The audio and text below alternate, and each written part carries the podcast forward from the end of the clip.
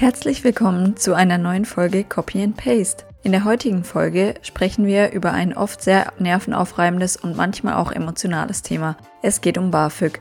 Unser Gast Marco erzählt uns, welche Voraussetzungen ihr erfüllen müsst, um BAföG zu erhalten und gibt Tipps, um die Wartezeit zwischen Antragstellung und erster Auszahlung so kurz wie möglich zu halten.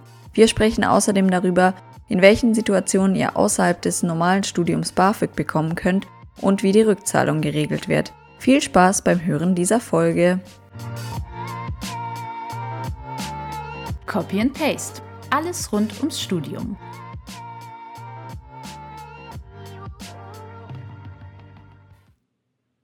Hi, herzlich willkommen, Marco. Hallo Lisa. Schön, dass du da bist. Ähm, wo bist du denn heute? Ich bin äh, tatsächlich gerade in Stuttgart angekommen, gestern. Ah ja. Und äh, genau, bin ja hier fürs Praktikum. Äh, ja, mir jetzt noch zwei Wochen und freue mich äh, schon wieder bald in Wiesbaden zu sein. Ja. Wo finde ich dich denn? Ich befinde mich in Hamburg. Ich war jetzt, also wir haben jetzt noch Anfang des Jahres, Januar, und war ja über Weihnachten und Feiertage daheim, bin jetzt wieder in Hamburg am Arbeiten und am These schreiben. Oh, mega. Ja, der, der liebe Marco, der macht nämlich gerade in Stuttgart sein Praktikum bei Porsche. Wie ihr im Intro schon gehört habt, studiert er Wirtschaftsingenieurwesen und ja, bald ist er dann wieder zurück in Wiesbaden. Richtig. Ja, ja, Praktikum läuft, aber äh, Stuttgart ist halt nicht so der Hammer. Also ich habe ja oder studiere ja in Pforzheim und habe auch am Anfang echt lange Zeit irgendwie gebraucht, um mich mit Stuttgart anzufreunden, weil also die Stadt ist halt wirklich nicht schön, aber wenn man da eine Zeit lang ist oder da lebt, gibt es eigentlich schon viele coole Orte. Aber wenn man halt Wert auf eine schöne Stadt legt, ist es leider echt nicht so pretty. Schönheit liegt ja immer im Auge des Betrachters, muss man sagen. Ich bin auch ein Heimscheißer, das weiß ich auch. Deswegen, ich glaube, anderen fällt es da wesentlich leichter, äh, tatsächlich auch mal irgendwie wegzuziehen. Es ist halt schon was anderes, ne? Kurzer Themensprung, aber es ist, ja, wir haben ja nicht mal richtig angefangen, aber ich meine, es ist schon, wenn du fürs Studieren irgendwo anders hingehst, nochmal was anderes als äh, fürs Praktikum auch, ne? Wenn du mit den Leuten wirklich zusammenarbeitest und dann, da fehlt schon irgendwie der, der Kontakt so beim Lernen oder sonst irgendwo. Das ist schon echt was anderes, finde ich. Ja, auf jeden Fall. Wenn du halt zum Studieren hingehst, lernst du halt die ganzen Studenten kennen und beim Arbeiten musst du halt echt Glück haben, dass da jemand in deinem Alter ist und oder jemand ist, mit dem du dich halt gut verstehst. Das ist auf jeden Fall schon deutlich anders oder einfacher beim Studium, Leute kennenzulernen. Richtig. Ja, den Marco haben wir heute hier, um über das Thema BAföG zu sprechen, weil Marco einer der vielen oder wenigen Leute in Deutschland ist, die BAföG beziehen. Ja, Marco, willst du uns vielleicht mal eine kurze Einleitung oder einen kurzen, eine kurze Einführung darin geben, was ist BAföG, wie kriegt man BAföG, was kann man mit BAföG machen? Kannst ja gerne mal erzählen. Ja, gerne. Ja, also prinzipiell ähm, ist das BAföG das äh, Bundesausbildungsförderungsgesetz. Ganz, ähm, ja, ganz kurz, ich glaube, dieses Wort hat auch noch nie jemand in Deutschland benutzt oder gehört. Nee, ich habe auch, äh, hätte ich nicht vorher gegoogelt, hätte ich es auch nicht gewusst. Ähm, aber BAföG sagt sie auch so melodisch. Ähm, nee, soll quasi einfach für so ein bisschen soziale Mobilität sorgen und halt auch eben Menschen ein Studium äh, ermöglichen, deren Eltern den Kindern das halt eben nicht ermöglichen können, sie da finanziell zu unterstützen, weil man muss ja sagen, ähm, entgegen den Vorurteilen, die viele Erwachsene gerade ja so aus Arbeiterfamilien haben, die dann auch denken, oh, das Studium Ne, die Studenten, die sind ja eh nur am Feiern und am, am Saufen und äh, machen den lieben langen Tag äh, gar nichts außer Füße hochlegen. Dem ist natürlich nicht so, ne? Also es ist schon, je nachdem, auch was man studiert, ne, so Vorurteile kann man da auch natürlich haben. Also mir jetzt sagen lassen, äh, soziale Arbeit, da ist der Arbeitsaufwand nicht so hoch. Und ich glaube, bei Medizin sind wir uns einig, da ist er hoch, ganz objektiv, aber ja, nichtsdestotrotz äh, ist das natürlich einfach trotzdem ein Vollzeitstudium und man hat halt nicht immer unbedingt die Möglichkeit nebenbei auch zu arbeiten. Vor allem nicht, wenn man jetzt vielleicht auch keinen sehr gut bezahlten Werkstudentenjob hat, ne? Also da ist es schon schwierig, wenn man sagt, okay, man nimmt jetzt 40 Stunden die Woche für ein Studium, soll danach dann äh, irgendwie noch 20 Stunden arbeiten die Woche und was weiß ich, wenn man in einem Fach vielleicht nicht so gut ist, braucht man halt auch mal 45 bis 50 Stunden die Woche, in der Klausurenphase auch noch mehr. Also da ist so ein BAföG ganz gut, dass man sich halt voll auf das Studium konzentrieren kann. Dafür ist das eigentlich da. Vor allem wirklich für die Studiengänge. Also es gibt ja Studiengänge, bei denen du wirklich das ganze Semester nur Vorlesungen hast und am Ende des Semesters eine Klausur schreibst. Da ist es, glaube ich, schon deutlich einfacher, noch einen Nebenjob zu haben, aber es gibt auch viele Studiengänge, wo du halt wirklich super viele Projekte unterm Semester hast. Hausarbeiten, Präsentationen oder vielleicht unterm ja. Semester auch Klausuren. Da kannst du halt wirklich da nicht 20 Stunden die Woche arbeiten, sondern viel weniger und dann ist halt fraglich, ob das dann halt auch zum Leben reicht. Richtig. Und was, glaube ich, auch wichtig ist zu erwähnen, dass jetzt immer mehr Leute oder es generell einfach sehr viele Leute gibt, die zum Studieren in eine Großstadt ziehen oder generell zum Studieren wegziehen. Und es ist einfach scheiße teuer, in Großstädten zu leben. Also ich wohne ja in Hamburg, da fängt schon alleine mit der Miete an, wo du eigentlich unter 500 oder 600 Euro kein WG-Zimmer findest und dann wirklich dann noch alles andere finanzieren musst. Da kannst du eigentlich schon alleine nur arbeiten gehen für die Miete. Deswegen ist es schon an sich ja. ein cooles Konzept. Und wenn man es bekommt, ist also, es kommen wir gleich nochmal drauf zu sprechen, wie viele Leute oder was für Voraussetzungen man benötigt, um BAföG zu bekommen. Aber wenn man es dann bekommt, ist es auf jeden Fall ganz nett. Ja, absolut. Ja, also ich kann vielleicht noch ein paar Infos droppen. Also äh, für die Leute, die davon noch gar nichts gehört haben. Also wenn es äh, ums Studenten-BAföG geht, ist es so, dass man da quasi, wenn man BAföG berechtigt ist, einen 50-prozentigen Kredit bekommt. Also den bekommt man dann quasi vom Staat, also von dem jeweiligen Studentenwerk. Und die anderen 50 Prozent, die gibt's quasi aufs Haus. Also die äh, kriegt man quasi geschenkt, da muss man nichts zurückbezahlen. Ähm, das heißt also, würde ich jetzt 800 Euro BAföG im Monat beziehen, müsste ich davon äh, tatsächlich 400 zurückbezahlen nach meinem Studium und die anderen 400 äh, geht auf, auf den Fiskus. Genau. Und es, da gibt's auch noch ein ganz, gibt's auch noch eine Kleinigkeit, die dazu erwähnen ist. Also man kann auch nur bis zu einem Maximalbetrag von 10.000 Euro äh, sich verschulden. Also wenn man jetzt quasi irgendwie fünf Jahre studiert und die volle Zeit BAföG bekommen, ähm, hat dann, das ist ich, Schulden von 12.000 Euro angehäuft, muss man aber nur die 10 auch zurückbezahlen. Also man kann sich nie weiter als 10.000 Euro verschulden. Das ist auf jeden Fall schon mal gut, dass es da eine Obergrenze gibt, weil es gibt tatsächlich auch echt viele Leute, die länger als sechs Semester studieren und da kann wahrscheinlich schon Batzen Kohle dann zusammenkommen. Willst du mal einen Einblick darin geben, was so die Voraussetzungen sind und ähm, worauf es ankommt, wie viel BAföG man dann am Ende bekommt? Ja, also die Grundvoraussetzungen sind vor allem äh, erstmal, dass man da in die Altersgrenze reinpasst. Also man muss quasi jünger als 45 Jahre alt sein.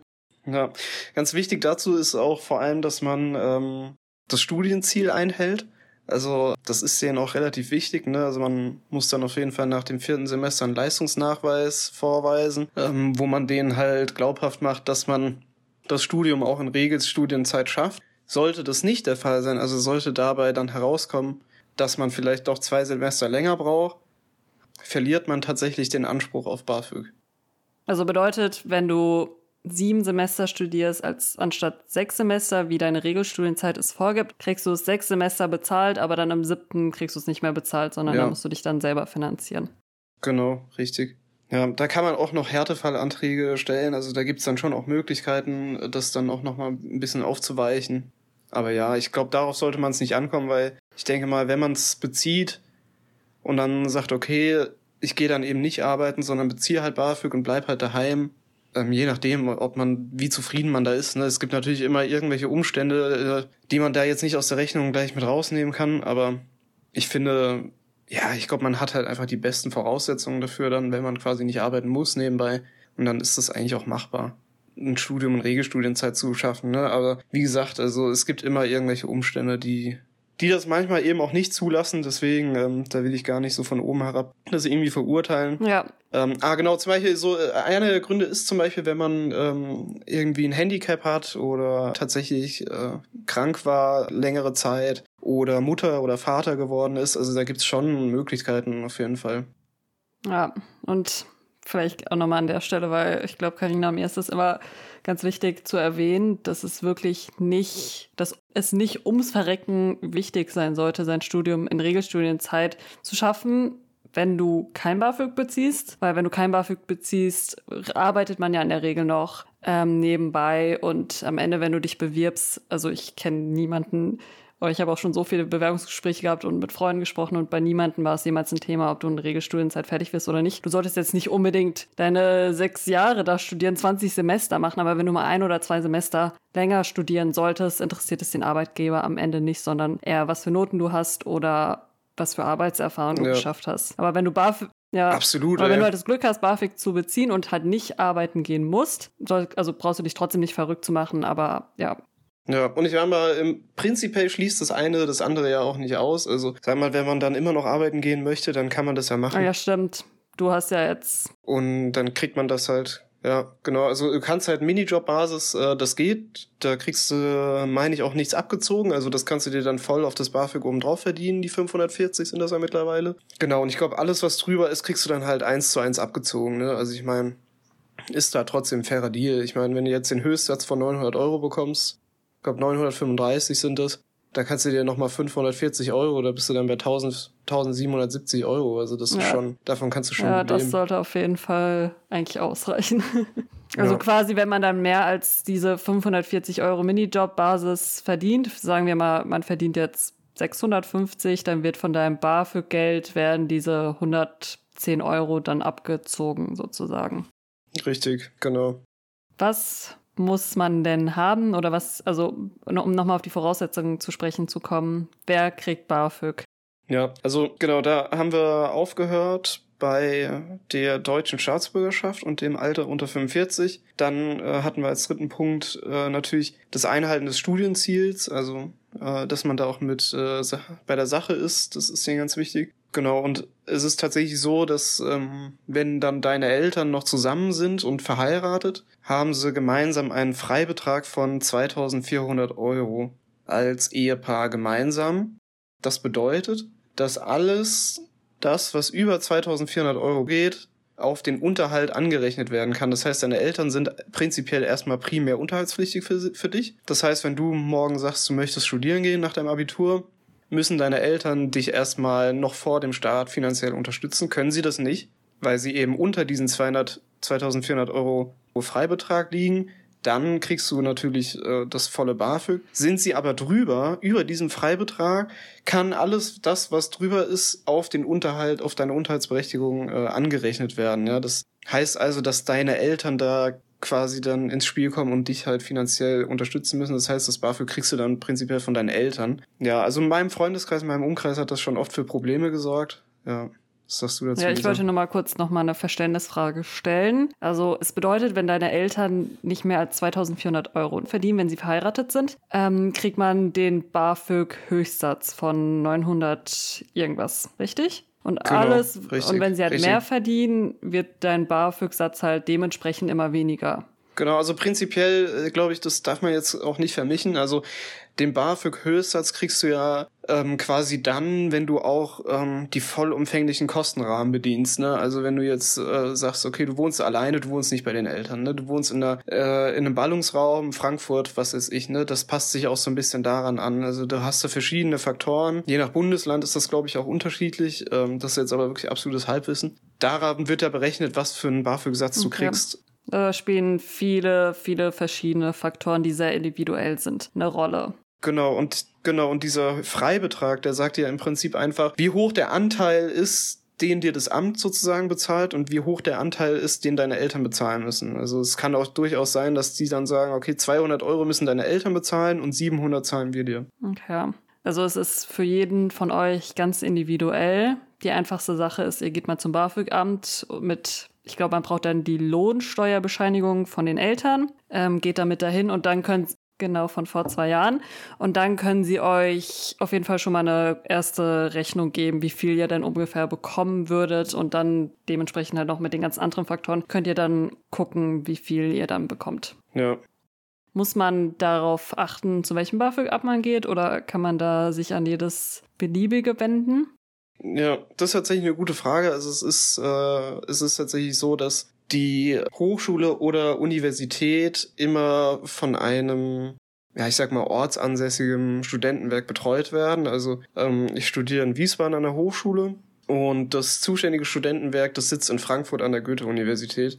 Das heißt, ich war physisch tatsächlich noch nie da, weil mir das einfach immer äh, zu viel Aufwand war, mich da irgendwie hinzusetzen. Die haben auch wirklich so ganz menschenunwürdige Öffnungszeiten. Also das ist, da müsste man wirklich auch mal dran feilen. Also das ist, das ist wirklich eine, also die wollen es einem halt auch schwer machen. Ne? Also ähm, da muss ich dann eine Stunde hingurken. Weißt du, während meiner Vorlesungszeit, ich meine, ich könnte es ja auch früher machen, ne? Aber setz dich mal eine Stunde nach Frankfurt da in die Bahn, um da, also ja, ist ein ganz anderes Thema, aber ähm, genau, muss halt dann zum zuständigen Studentenwerk, die betreuen dann irgendwie mal so drei, vier Hochschulen oder so, keine Ahnung so. Genau kenne ich mich da jetzt auch nicht aus, aber da muss man auch immer schauen, wo man den Antrag hinschickt, weil die sind dann auch zuständig für dich. Also du kannst dann jetzt nicht einfach irgendwie ans Studentenwerk in Kassel oder so äh, mailen. Ähm, das ist da schon, ja, natürlich föderal aufgebaut. Ja, deswegen ja. einfach mal auf der Webseite gucken, an der Hochschule, an der ihr seid oder an die Hochschule, an die ihr gehen möchtet. Da steht es eigentlich immer in der Regel drauf, welches BAföG-Amt dafür zuständig ist. Ich studiere zum Beispiel in Pforzheim, bei mir ist es dann das Studentenwerk Karlsruhe. Ähm, genau, guckt da einfach auf eurer Webseite von der Hochschule nach oder ruft im Sekretariat von der Uni an und die können euch da auf jeden Fall dann die Auskunft geben. Richtig. Weil du gerade eben gesagt hast, dass 2400 Euro ist der Satz also ist die Grenze bei verheirateten Paaren. Das deutet ja darauf an, dass es einen Unterschied gibt, wenn deine Eltern getrennt sind. Kannst du uns da nochmal sagen, ja, was genau. da der Unterschied ist? Also, das wird dann irgendwann auch durchaus kompliziert. Also, so genau bin ich da jetzt auch nicht drin. Das kann man auch alles nachlesen und äh, Prinzipiell ist es halt so, wenn man getrennte Eltern hat, dann hängt das natürlich auch davon ab, ob deine Mutter einen neuen Ehepartner hat. Also das heißt, ob du einen Stiefvater hast, dann hast du einen ganz anderen Freibetrag, als wenn sie alleinstehend ist, ob dein Stiefvater noch eine Frau hat oder eben nicht, ob die Kinder haben. Also es ist dann tatsächlich auch so, wenn dann, wenn du vielleicht einen Stiefbruder hast, der auch unterhaltspflichtig ist, das wird dann auch angerechnet. Also da werden dann die Freibeträge eben nochmal nach oben gesetzt, weil die eben, wie gesagt, dementsprechend Kinder haben und da einfach auch mehr Geld dann auch für die da sein muss. Also das hängt dann von verschiedensten Faktoren ab. Ja. Okay, aber gibt auf jeden Fall nochmal deutlichen Unterschied und tendenziell ist dann der Freibetrag ein bisschen höher, als wenn die Eltern noch verheiratet sind. Ja, wahrscheinlich. Also bin ich mir ehrlich gesagt gar nicht sicher. Aber wie gesagt, also das würde ich einfach eher googeln und das können die ja an meinem Telefon genau. auch sagen. Also da würde ich einfach anrufen. Auch wieder zu ganz äh, unchristlichen Zeiten haben die ihre Telefonsprechstunden, kann ich euch schon mal vorwarnen. Die Leute, die es schon gemacht haben, werden wissen, wovon ich rede. Es ist wirklich ein Krampf. Also es ist echt, also das muss man wirklich mal so sagen, es ist ein sehr emotionales Thema. Ich habe mich da schon wirklich ausschweifend drüber aufgeregt, bei allen möglichen Freunden. Aber das also die Leute, das ist, die sind wahrscheinlich auch so maßlos unterbesetzt, ne? Das ist wirklich der Wahnsinn. Also ich habe also wirklich, bei mir hat's irgendwann so gebrannt und es war so akut und ich habe einfach keinen ans Telefon gekriegt. Da machst du halt auch nix. Ich habe den E-Mails geschrieben, die sollen mich doch bitte mal zurückrufen. Da kam nichts. Das ist halt, also da wirklich äh, auch ein Tipp und echt eine Herzenssache. Also macht das frühzeitig. Also seht da echt zu, dass ihr da früh anfangt und ähm, den Bums da abschickt. Auch nochmal ein kurzer Side-Fact. Es ist tatsächlich so, dass die Förderungs, der Förderungsstaat dann anfangen, anfängt, wenn ihr den Antrag abgeschickt habt. Das bedeutet, ihr sagt jetzt zum Beispiel, ja, ihr seid jetzt spät dran und was weiß ich, fangt im Oktober an zu studieren und es wäre halt gut, wenn das Geld dann auch direkt zu Studienstart irgendwie ausgezahlt wird, ne? Und dann kann ja sein, okay, ihr sagt, okay, ich pack's ja sowieso nicht, dann einfach mal den Antrag trotzdem hinschicken, solange der noch in diesem Förderungszeitraum ist im Oktober und die Unterlagen könnt ihr alle nachreichen, weil der Förderungs Zeitraum, der beginnt ab dem Tag, an dem der Antrag da angekommen ist. Und die ganzen Unterlagen, die ihr dann noch einreichen müsst, die könnt ihr alle nachreichen. Aber so seid ihr da schon mal safe, dass euer Förderungszeitraum schon mal so früh wie möglich beginnt. Und das Geld, was dann quasi im Oktober, vielleicht im November und im Dezember noch verstreicht, das kriegt ihr dann auf einen Schlag in, äh, durch eine Nachzahlung. Ich glaube, das ist auf jeden Fall schon mal ein sehr wichtiger Tipp. Muss, also heißt es, dass man seinen BAföG-Antrag eigentlich jedes Semester neu einreichen muss oder machst du das am Anfang vom Semester und das reicht dir dann, bis quasi deine Regelstudienzeit ja. vorbei ist?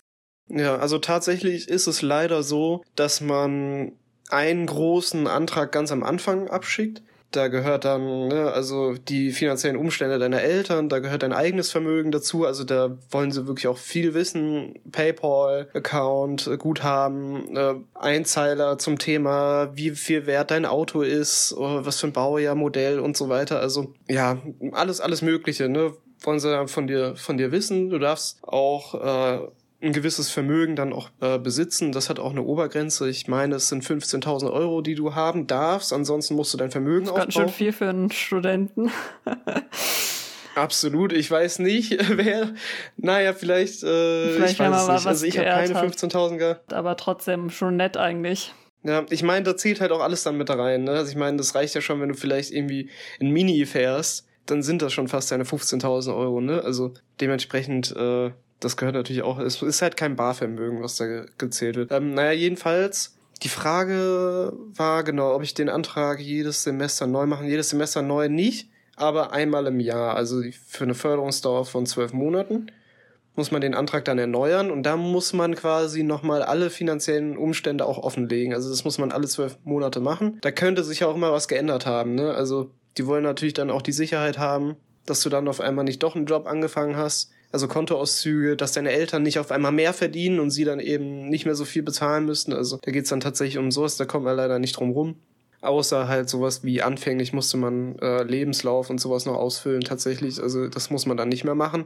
Genau, und Immatrikulationsbescheinigung natürlich äh, jedes Semester hinschicken. Das gehört natürlich auch das dazu. Das wäre jetzt meine nächste Frage gewesen, was denn so die, also natürlich jetzt, die brauchen ungefähr jede kleinste Information von dir, aber kannst du vielleicht sagen, welche so die wichtigsten oder größten Unterlagen sind, die die benötigen, ja. die halt vielleicht auch ein bisschen Vorlaufzeit brauchen, bis man die irgendwie beschaffen kann? Ja, also das kann ich mit absoluter Klarheit für mich beantworten. Also bei mir war es tatsächlich einfach ähm, die Lohnsteuerabrechnung von meinen Eltern, weil also das hatte zweierlei Gründe. Also meine Eltern leben getrennt, die waren verheiratet und sind geschieden. Und ich habe mit meinem Vater kaum Kontakt. Das ist, das ist die erste Baustelle, aber also ich fange erstmal bei meiner Mutter an. Die hat ihre Finanzen soweit im Griff, aber wenn es dann mal um so Themen geht, hast du mal eine Lohnsteuerbescheinigung von 2021, geht das Gesuche halt los, ne? Und dann muss man halt auch sagen, so meine Mom, die macht schon sehr viel für mich, das muss man sagen. Aber wenn ich dann nach Unterlagen frage, dann heißt es dann halt auch oft hier, du weißt ja, wo der Aktenschrank ist, dann such halt. Weißt ja, Sam, genau das gleiche bei so, uns. Ja, also es ist halt so, keine Ahnung. Ich würde mir da schon ein bisschen mehr Support wünschen, weil es halt auch echt immer nervig ist, das muss man halt echt mal sagen. Ne? Also du schlägst dich da sowieso schon mit so einem Aktendschungel darum, auch in deinen Unterlagen. Ich meine, bei mir sieht's ja nicht besser aus, ja, muss mal vor der eigenen Haustür kehren. Aber ähm, man muss halt echt sagen, dann durfte ich halt dann oft noch zu meinen Eltern und denen da hinterherrennen. Ne? Die wussten das halt auch oft gar nicht. Ne? Also meine Eltern sind keine Akademiker. Das eine muss mit dem anderen nicht unbedingt was zu tun haben, aber ich muss halt sagen, ne, wenn ich da irgendwie von Lohnsteuerabrechnung und Ausgleich und Bescheide und hier und da haben meine Eltern, also gerade meine Mutter, die haben da, die hat da halt dicht gemacht, ne? Ähm, da musste ich mich schon immer selbst drum kümmern.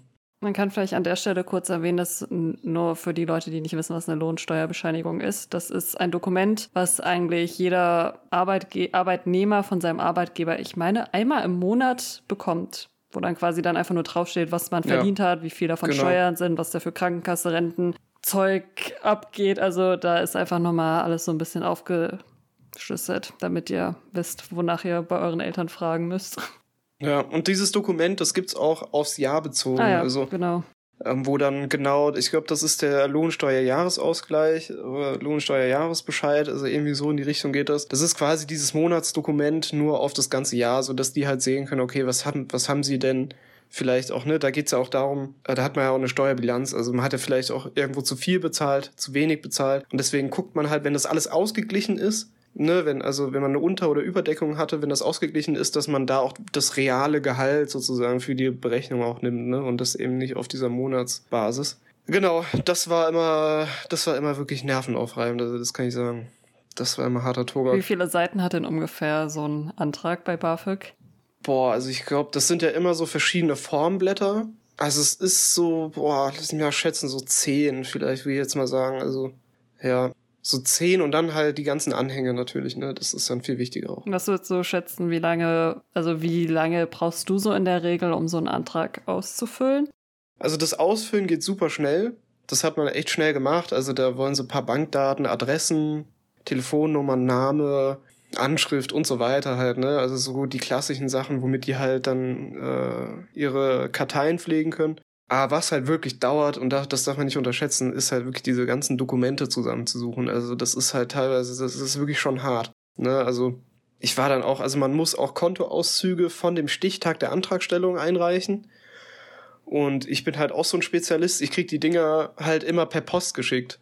So, und das wollte ich eigentlich schon lange mal machen, das halt irgendwie online mir ablegen zu lassen und halt als verschlüsselte PDF runterzuladen oder so. Und dann habe ich die Dinger halt, wie sie sind, aus dem Briefkasten genommen und natürlich in die Recycle-Mülltonne gesteckt. Und ähm, dann ging das halt los, ne? Und dann kannst du natürlich keinen Screenshot da einfach einreichen, kannst du sowieso, ne? Also kannst du nicht machen. Ähm, dann durfte ich dann zur Bank rennen musste da nochmal von diesem Stichtag einen Kontoauszug beantragen. Das hat mich dann auch irgendwie sieben Euro gekostet also das dauert dann natürlich auch immer alles, ne? Und also das ist, ähm, da muss man echt gucken, dass man alles beisammen hat. Also der Rest geht eigentlich. Also der Rest geht wirklich. Das hat man schnell zusammen. Ah, okay. Das ist auf jeden Fall schon mal gut, wenn man das ausgefüllt, also wenn das Ausfüllen schon mal schnell geht. Aber auf jeden Fall hier nochmal der Appell, kümmert euch früh genug drum, weil es A, zum einen echt lange dauert, bis man den ganzen Spaß zusammen hat. Ähm, und zum anderen halt auf der Seite vom Amt dauert es dann halt auch teilweise.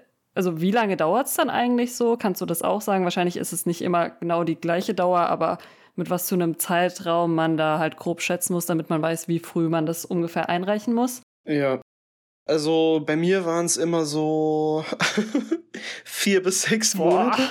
bis das dann endlich mal geklappt hat.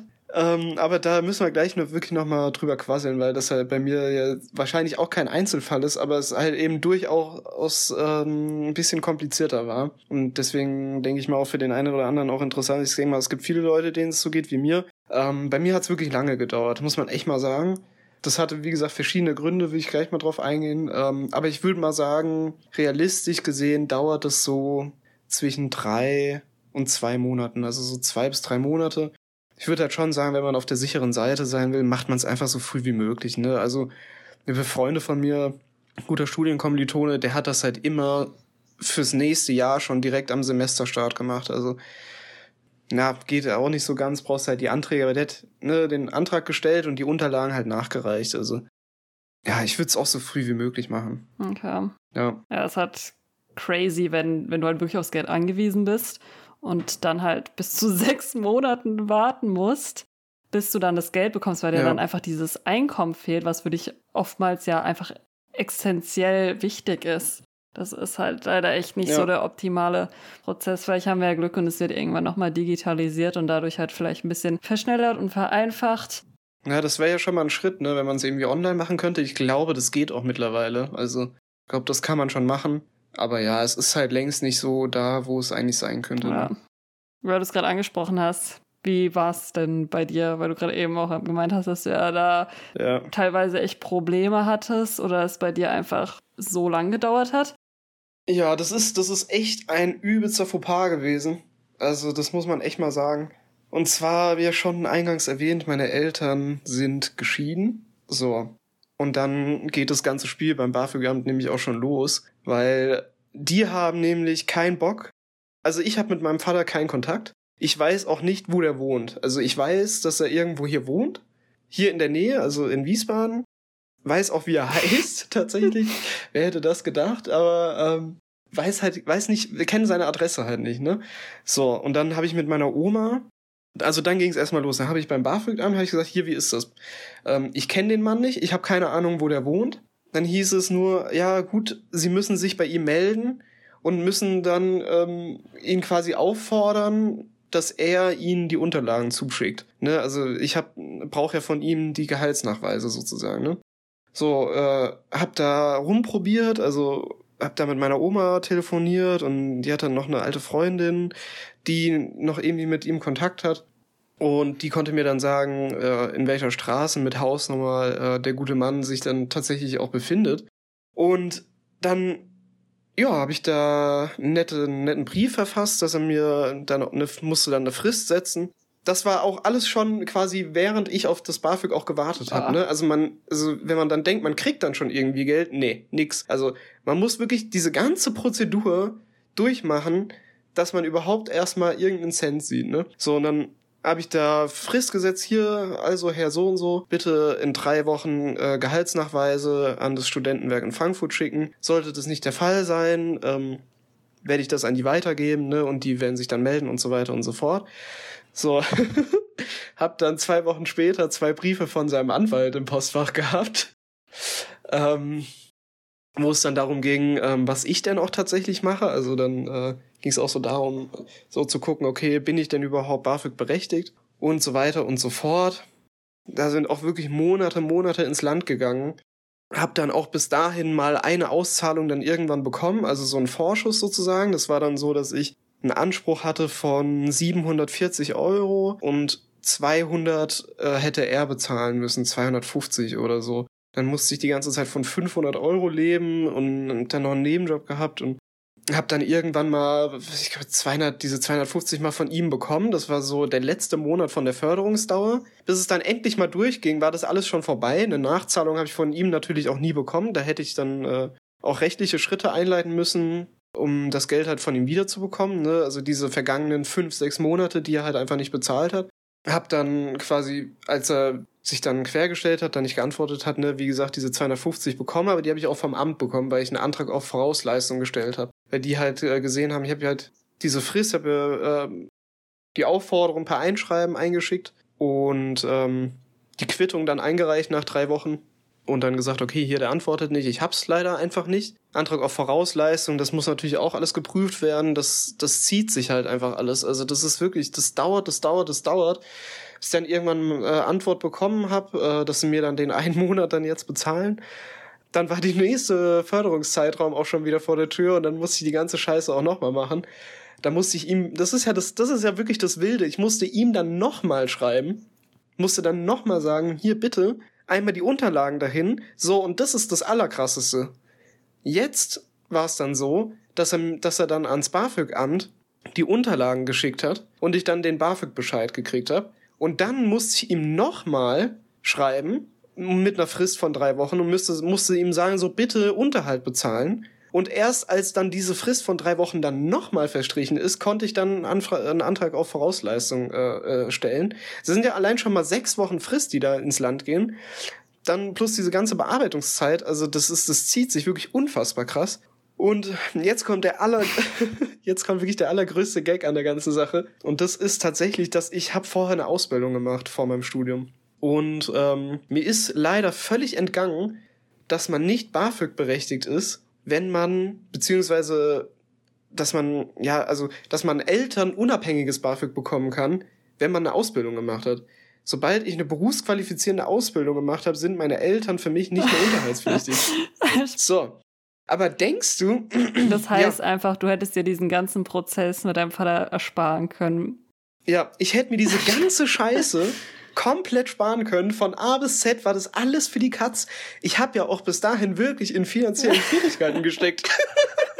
oh, ich glaube, ich, an die Zeit kann ich mich sogar sagen. noch erinnern, weil um kurz, also Marco und meine Schwester wohnen halt in einer WG und ich glaube, in der Zeit ist Marco in ein anderes Zimmer gezogen und da habe ich noch so sein ganzes Zimmer umgeräumt, weil ihm auch noch Möbel, er, halt ihm das ganze Geld gefehlt hat und ihm auch teilweise dann Geld für Möbel gefehlt hat, da habe ich ihm noch so sein ganzes Zimmer aufgeräumt. Ja, das auch schon echt hart. Also sorry, aber falls das irgendwie mal ans BAföG-Amt kommt oder irgendjemand sich danach fühlt, es ans BAföG-Amt diese Folge zu schicken, Leute, aber ihr könnt, ihr müsst was ändern, weil ihr könnt nicht diese armen Studenten, die wahrscheinlich in der WG wohnen, Fixkosten haben, monatelang ohne Kohle sitzen lassen. Also das kann ja eigentlich nicht ja. die Lösung sein in Deutschland. Das kann ja nicht sein, dass man sich dann verschuldet oder was weiß ich, aber es kann ja nicht sein, dass man monatelang ohne Geld dann da sitzt. Ja, vor allem zu der Zeit wurde ich halt wirklich Doppelkops genommen. das muss man wirklich mal so sagen. Weil äh, ich dann auch tatsächlich 25 geworden bin und da, da schickt einem das Leben dann auch direkt nochmal den zweiten Hammer hinterher. Kindergeld. Und zwar war es dann nämlich auch so richtig, dass das Kindergeld von 200 Euro auf einmal oh. weg war. Und jetzt kommt dann nochmal, jetzt kommt dann nochmal der absolute Hammer. Und zwar muss man dann nämlich auch noch deine Krankenkasse selber ja. bezahlen. Ja. Je nachdem, ne, ob man dann halt BAföG äh, kriegt oder eben nicht, dann kriegt man das noch dazu. Aber dieses äh, Kindergeld, das hat schon, äh, das hat schon echt ordentlich wehgetan. Und dann, ja, wie gesagt, ähm, aber was ich so krass fand an der ganzen Geschichte ist, muss man sagen, greife ich mir auch absolut an meine eigene Nase. Das sind jetzt nicht nur die Behörden schuld. Das hätte ich auch mal irgendwie recherchieren können. Also ist es mir so entgangen, ne? Das muss man halt echt mal sagen. Also klar, ähm, passiert den Besten, ja, was soll ich sagen? Ähm, aber ich muss halt sagen, ich habe so lange mit denen rumgemacht. Ich habe wirklich mit meinem, mit meinem Sachbearbeiter, war ich so. Wir waren wirklich so. ne? Wirklich, wir waren, wir waren wirklich Homies, weil ich da gefühlt jeden zweiten Tag angerufen habe und gefragt habe, ja, wie ist denn das jetzt, wenn der nicht zahlt, wenn der mir die Unterlagen nicht schickt und so weiter und so fort. Ne? Und ich habe ja dann Lebenslauf hingeschickt. Die haben also gesehen, dass ich eine Ausbildung gemacht habe. Musste ja auch da Zeugnisse hinschicken und so weiter.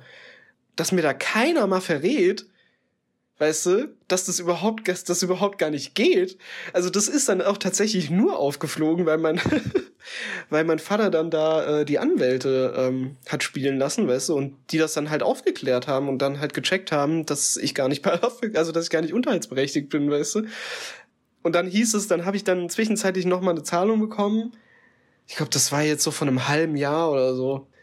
Irgendwie, ich nochmal 200 Euro oder irgendwie so um den Dreh. Und ähm, dann hieß es nur so in so, einer, in so einem Schreiben, dass ich das gerne äh, dann auch wieder voll zurückzahlen darf.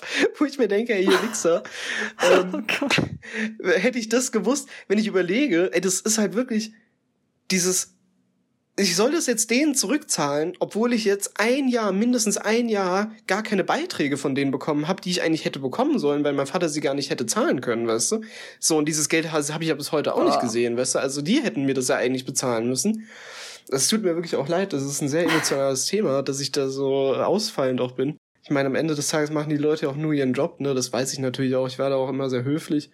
Aber das ist halt ja. halt schon echt frustrierend. Also sag ich ganz ehrlich, das ist Ja, hart. auf jeden Fall. Also wundert, glaube ich, niemanden, dass es für dich ein emotionales Thema ist. Aber das Thema Geld und Existenz und Rechnungen zahlen und alles ist für jeden, glaube ich, sehr wichtig und da kann das jeder nachvollziehen. Aber aus deiner Geschichte können alle ZuhörerInnen auf jeden Fall schon mal viele wichtige Learnings und Tipps mitnehmen. Ja, also wenn ihr da auch irgendwie zu einem Elternteil keinen Kontakt habt, also ihr müsst halt, ihr müsst die vorher angeschrieben haben. Und es ist eine Sache, glaube ich, die ich wirklich falsch gemacht habe. Man kann auch angeben, dass man einfach nicht weiß, wo der ist oder hm, sie. Okay, ja, das wäre ne so und dann kümmern die sich darum. Aber die sind da auch nicht so leichtgläubig, ne? Also die die, also bei mir war es dann schon so, dass die mich da am Telefon auch schon gesagt haben, hier, also probieren Sie es halt, sonst dauert das und so weiter, weil, mhm. ne, die müssen dann eine Identitätsfeststellung, was weiß ich, was da gemacht wird, ne, dass die halt auch ja. überprüfen können. Also das muss ja überprüft werden, wo der ist und das ist ja behördenübergreifend, das heißt, das kann ja auch schon mal ja, länger dauern. Das wird dann wahrscheinlich, das wird dann wahrscheinlich mindestens genauso lange oder eh nicht so lange dauern wie jetzt deine Story. Richtig, aber genau, wenn das irgendwie der Fall sein sollte, dass der, der Kontakt einfach holprig ist, gerade wenn es um das Geld geht, also habe ich auch einen Studienkommilitonen, auch äh, Eltern geschieden, Vater eigentlich ganz normal noch irgendwie, ich sag mal so, humanen Kontakt auch gehalten, die waren jetzt nicht super eng, aber sobald es da um das Thema BAföG geht und äh, Gehaltsnachweise, wurde da halt auch dicht gemacht, ne? Also wenn man da weiß, okay, da könnte sich jemand querstellen, dann muss man da wirklich früh aktiv werden, muss man da schauen. Also man kriegt da auch Hilfe, so ein Forderungsschreiben, ne, da muss man denen eine angemessene, angemessenen Zeitraum für die Antwort geben. Also mir wurde da gesagt, zwei bis drei Wochen. Dann sagen, hier bitte, Herr Vater, Herr Mutter, äh, bitte einmal die Unterlagen rüberschicken, ja. Bitte innerhalb der nächsten drei Wochen. Und dann kann man da ganz genüsslich das Einschreiben da irgendwie, äh, die Quittung da äh, beim BAföG-Amt einreichen, hat dann auch Ruhe. Ja, wartet nicht so lang. Ja, macht's auf jeden das Fall war echt früh nix genug. damals, ey, das war echt nix. Ja, ich meine, heute kann ich drüber ja. lachen, aber das war echt eine Scheiße, ey. Also das war wirklich wild. Ja. Okay. Ja. ja, aber auf jeden Fall schon mal good to know, dass du als Student BAföG bekommst, aber als Student, wenn du vorher eine Ausbildung gemacht hast, kriegst du elternunabhängiges BAföG. Genau, richtig. da brauchst du dir den Stress dann gar nicht geben. Da braucht man sich den Stress überhaupt nicht machen dann kriegt man das einfach vom Amt und hat da seine Ruhe. Ja, aber ist dann auf jeden Fall schon mal deutlich entspannter. Weil, wenn wir jetzt gerade schon über verschiedene Arten von BAföG sprechen, kannst du vielleicht noch mal kurz sagen, was es sonst noch für Fälle gibt, außerhalb vom Studium, wofür ja. man, in welchen Fällen man sonst noch BAföG bekommt? Ja, also man kriegt tatsächlich auch äh, BAföG fürs Ausland, also wenn man durch das Studium irgendwie ins Ausland möchte, ob das äh, ein Austauschsemester ist, äh, das man an einer ausländischen Universität macht oder äh, fürs Praktikum, das geht auch. Man muss natürlich immer immatrikuliert sein, das ist die Voraussetzung. Wenn es innerhalb der EU ist, kriegt man das ganz normal, wird man da so gefördert wie hier in Deutschland. Also da gibt es meines Wissens nach keine Unterschiede. Außerhalb der EU ist es ein bisschen anders. Da ähm, kann es auch durchaus mal mehr sein. Also ich äh, meine mal gelesen zu haben, dass in Amerika zahlen sie dir auch ein, ich glaube, ein Zwölftel der Studiengebühren, also auf jeden Fall ein Teil der Studiengebühren auch und da gucken sich dann natürlich auch an, wie da so der Lebensstandard ist. Also das wird dann noch angepasst und kann dann auch mal 1400 Euro im Monat sein. Also das ist dann nicht an diese 930 oder wie viel es jetzt auch gerade sind, ähm, gedeckelt. Das ist auf jeden Fall ein super interessanter Punkt, wenn man sich überlegt, ein Auslandssemester zu machen, weil man ja innerhalb Europa auf jeden Fall Erasmus bekommt. Aber wenn man außerhalb Europa ein Auslandssemester machen möchte, gibt es kein Erasmus mehr. Und wenn man dann halt BAföG berechtigt ist oder Auslands-BAföG berechtigt ist, hat man da auf jeden Fall schon mal ein super, eine super zusätzliche Einkommensquelle. Also informiert euch da auf jeden Fall, ja. was da die Voraussetzungen sind und wie viel man da bekommt und was man da für Zuschüsse kriegt. Ist auf jeden Fall auch mal ein cooles Angebot. Ja, also da gibt's auch immer ordentlich was, ne? Also der Marvin hier, mein Mitbewohner, der war auch in Irland, glaube ich. Er meinte auch, also man wird schon sehr gut gefördert. Also man soll das auf jeden Fall mal machen. Ich habe selber nicht gemacht, aber habe jetzt schon öfter gehört, dass es da Förderungsmöglichkeiten eigentlich sehr, sehr gut sind. Und es gibt ja, glaube ich, sogar auch noch BAföG für Auszubildende, richtig? Äh, richtig, genau. Also es gibt so ein ähm, Schüler-BAföG, also es gibt sehr viele Arten von BAföG. Also man, ähm, es gibt ja auch ähm, Fachoberschulen, ähm, also sowas wie hier so Techniker, Meister. Dafür gibt's BAföG, ne? Das kann man ja auch alles in Vollzeit machen. Ähm, da kann man alle überall gefördert werden. Also was für mich also damals noch irgendwo relevant war, ähm, war, ich habe mal eine schulische Ausbildung angefangen. Das war vor meiner betrieblichen. Und äh, da konnte man Schüler-BAföG beantragen. Also und da kriegt man dann, ich habe das so 300 Euro oder was sind das? Ein Kollege von mir, der hat ähm, Erzieher gemacht, der hat das auch bekommen. Das sind ja alles schulische Ausbildungen, ne? Also da kann man sich dann auf jeden Fall da so ein bisschen fördern lassen, auf jeden Fall. Und das muss man nicht zurückzahlen. Ah ja, genau, das wollte Sorry, ich gerade fragen, weil das habe ich, glaube ich, auch schon mal gehört, dass es bei Schüler und Ausbildungs-BAföG, dass man das dann nicht zurückzahlen muss. Deswegen, egal in welcher genau. Situation ihr gerade seid, ob ihr so eine schulische Ausbildung macht oder eine normale Ausbildung, informiert euch da auf jeden Fall mal bei dem BAföG-Amt, welches dafür zuständig ist, ob ihr da nicht wirklich Geld bekommt. Vor allem, wenn ihr es dann nicht zurückzahlen kommt, ist es halt einfach geschenktes Geld. Deswegen lieber mal ein paar bisschen rum, ja.